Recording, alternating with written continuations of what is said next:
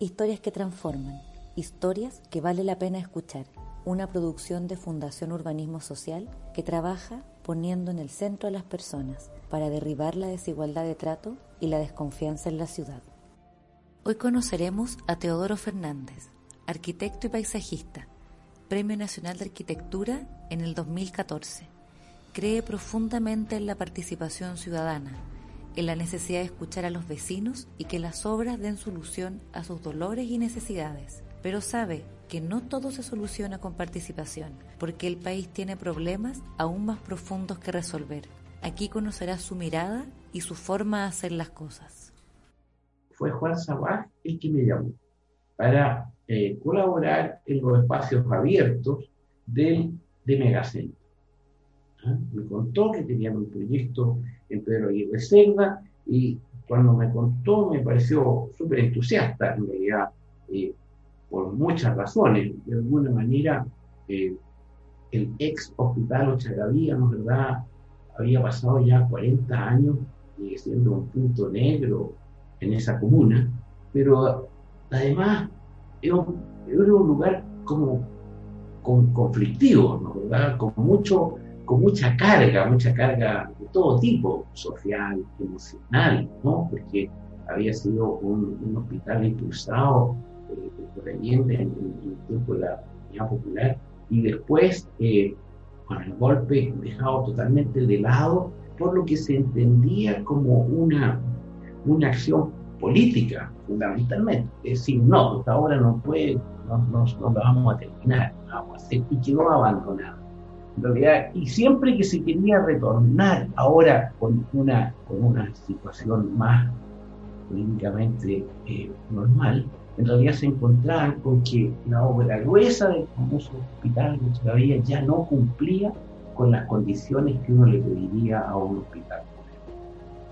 Entonces, parecía una locura eh, embarcarse en, terminar esa obra 30 años después eh, para, para un destino raro. Y ahí surge un megacentro que con un muy buen ojo nos va descubriendo como estos lugares conflictivos en la ciudad, pero metiéndose no a la manera de las inmobiliarias típicas de llegar a un lugar, explotárselo, irse, sino que llegar a un lugar eh, y quedarse y quedarse como un nuevo vecino. Y esa situación me pareció interesante. De ahí surgió que esta cosa no era solamente hacer un edificio, sino que encargarse un poco de, de este centro de Pedro Aguirre Cerda como una comuna que había quedado, por así decirlo, separada de la vida y del resto de la ciudad de Santiago, que sabe ser una comuna bastante central. Pero la norte-sur, por un lado, eh, el Camino Valledor por el otro, el San Juan de la en la otra parte, etcétera, la fueron convirtiendo en una comuna como un poco aislada y Y entonces eh, surgió la idea de alguien, ¿sí?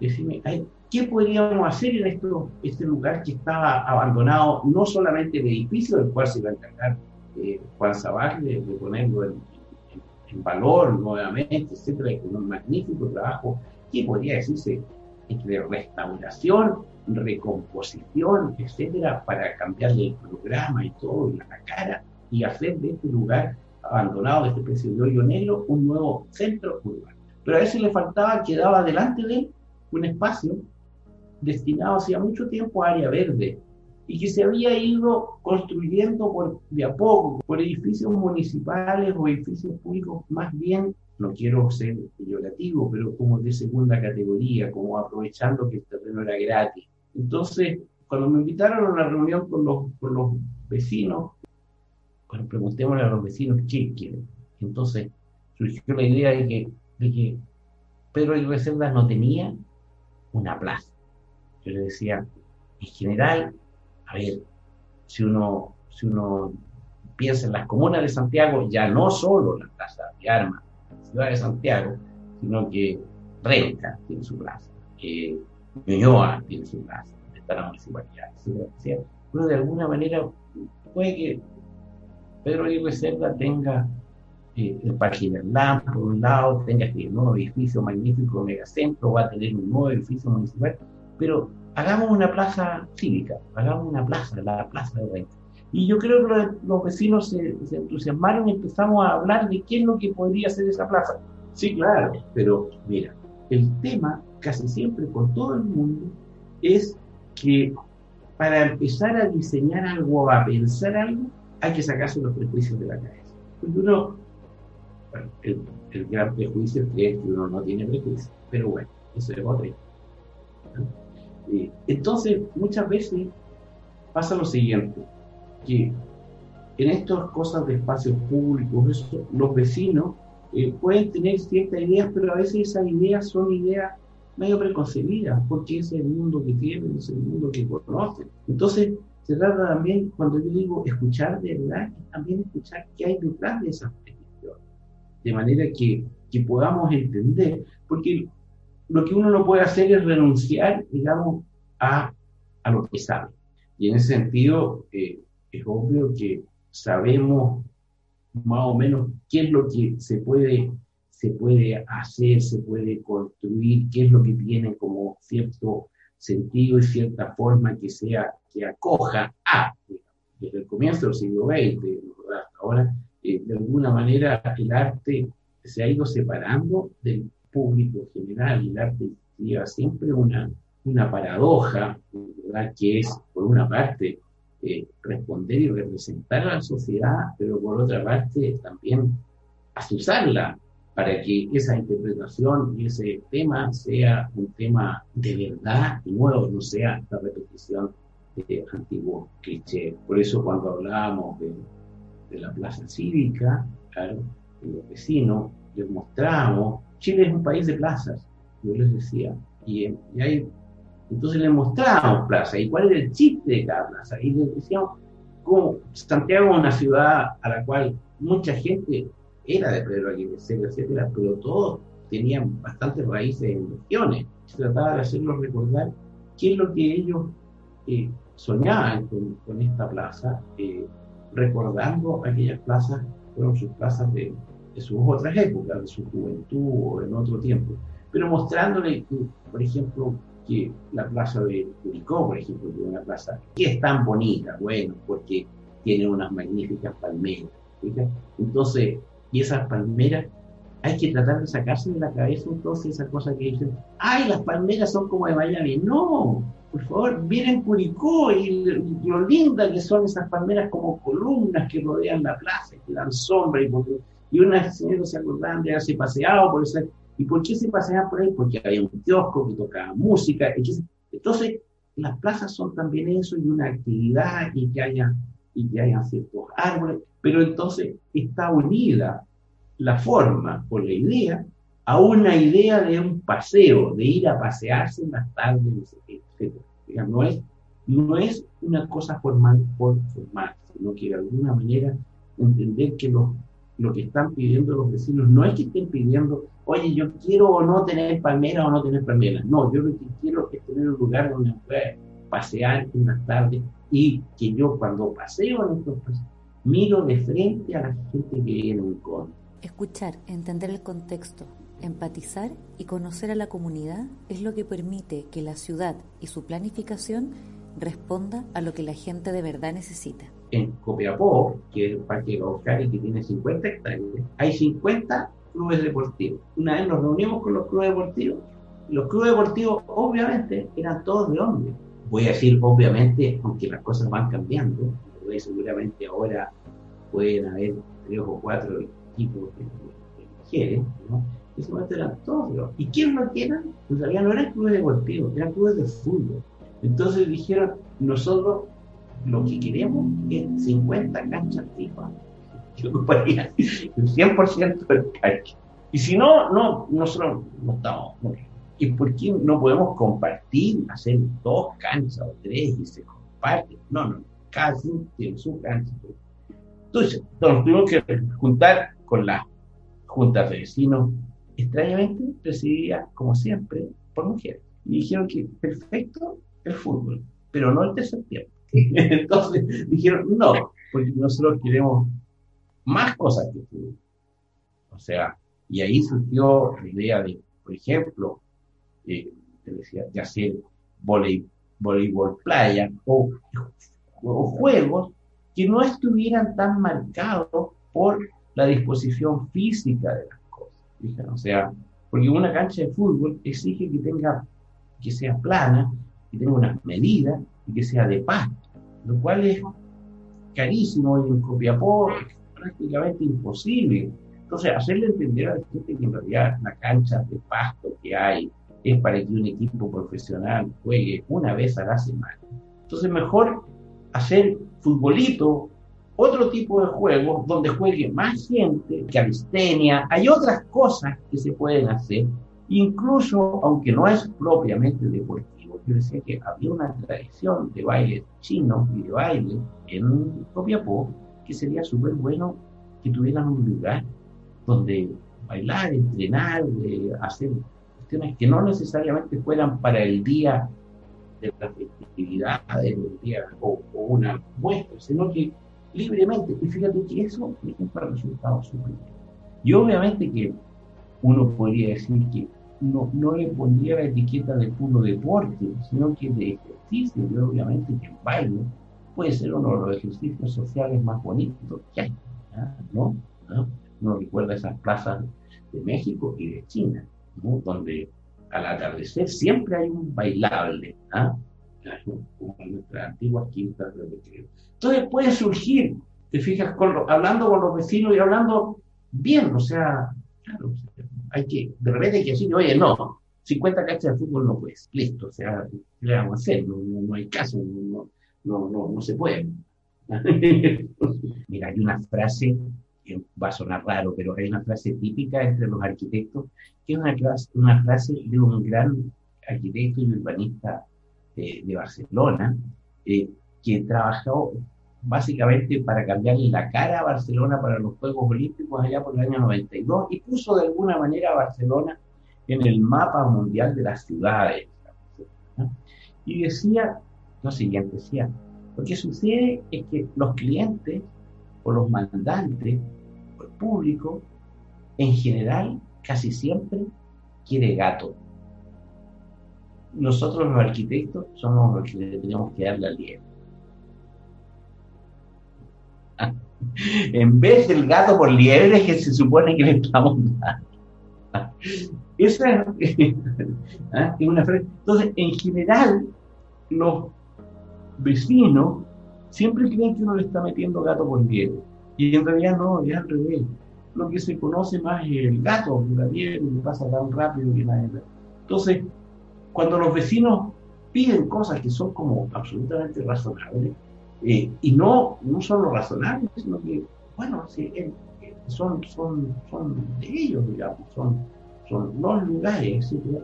Eh, hay que ver cómo se pueden interpretar y, introducir y meter en, en, un programa o en, este, en, este, tema. Llegamos a trabajar juntos el 2017 en el Cerro Chena, el segundo parque más grande de la región metropolitana, con un proceso de participación que materializó en el diseño el sueño de años de la comunidad de San Bernardo y de toda la zona sur de la región.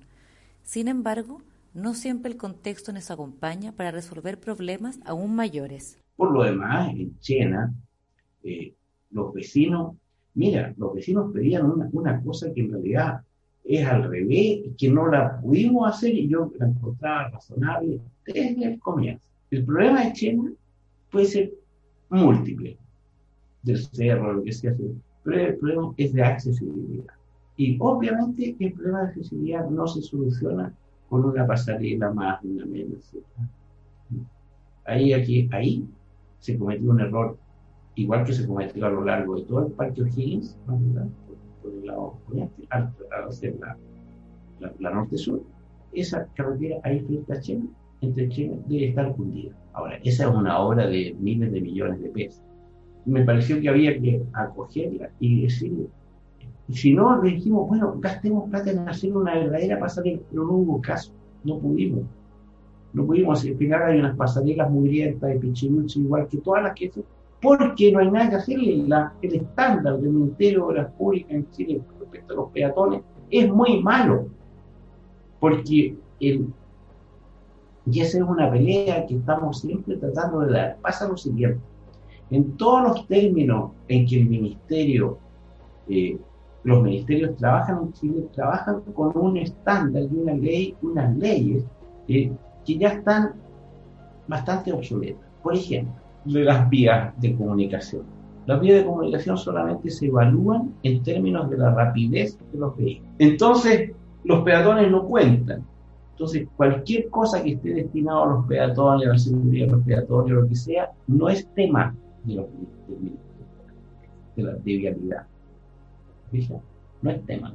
Y al revés, ellos estarían infringiendo la ley. O sea, las, las cosas son bastante complejas. Por eso cuando, cuando la, la, los vecinos o lo que hacen peticiones y, hacen, y dicen, pucha, quisiéramos que esto fuera así, ya sabes, bueno, pucha, hay que, hay que, hay que ver cómo, cómo los ayudamos a que este sea el proyecto. No basta con escuchar a la comunidad para entregar justicia urbana. El problema es aún más profundo y complejo.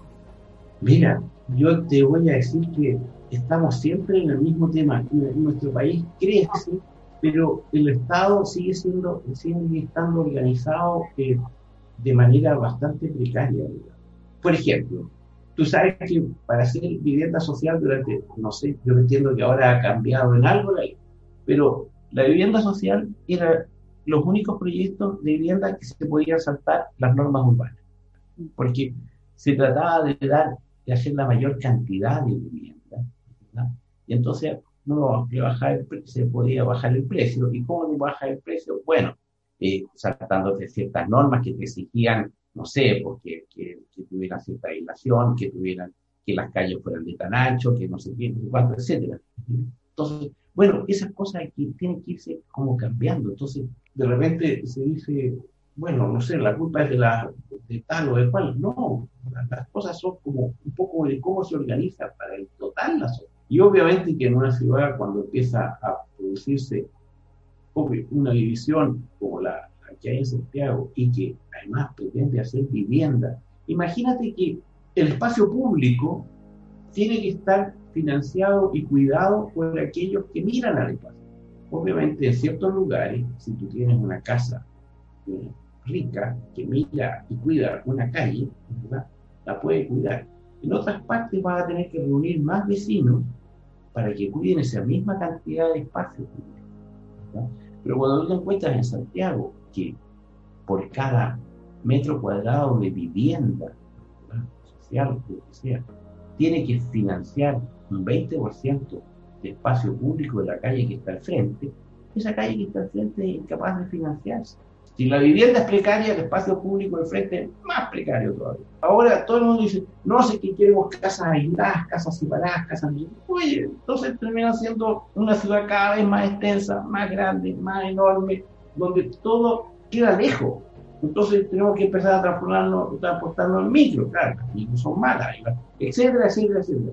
No, es fácil, es más complejo. No es cuestión nomás de que los arquitectos sean, sean, sean, sean mejores arquitectos, los que lleguen, todos los arquitectos en general, son buenos, no, no, pero bueno, los recursos siguen siendo escasos. El país tiene un dolor por tener espacios públicos de calidad a los cuales puedan acceder y disfrutar todos y todas por igual. Mira, yo creo que la, cosa es, la siguiente. Chile es un país privilegiado, vos populi, todo el mundo lo sabe. ¿verdad? Sin embargo, hace 20 años venimos peleando porque Chile, los paisajes, el paisaje, Chile, el territorio, qué sé yo, ¿ah? Y cuántas veces no ha pasado que a ti y a todo es una experiencia personal, que tú vas a cualquier parte de Chile, por la costa, para el norte, para el sur, para los lagos, a cualquier lado, y tu padre dice, qué fantástico. Me pasa a mí todo el día, todo el día. Acá, todo, ojalá, ojalá no hagan nada. Pero ¿qué pasa? Que de alguna manera el espacio público es un espacio al cual, y cuando digo no hagan nada, entonces ojalá sean muchos espacios libres. Yo recuerdo cuando era pequeño había las lomas de, de Pudahuel y todo eso, era un lugar maravilloso para ir a volantín y no hacía falta nada absolutamente nada, porque era un lugar donde no había un poste, no había cable eléctrico, no había absolutamente nada, era, crecía el pasto de primavera, era por todas partes se puede ir a hacer piña y a cumbre Listo. Bueno, entonces ojalá esa premisa de menos es más. Hay una gran compulsión por rellenar de escombros todo el país. Ir a hacer, hacer una pecera, invitar, hacer un acierto, poner esto, poner luces, sobre iluminar. No, ojalá siempre tuviéramos como la vara. Oye, despejemos. Se trata de no echar basura y no echar tanta Plantemos árboles, árboles, y no vuelve falta ya nos lo comimos todo, ahora viene la, la, la etapa de vuelta, plantando.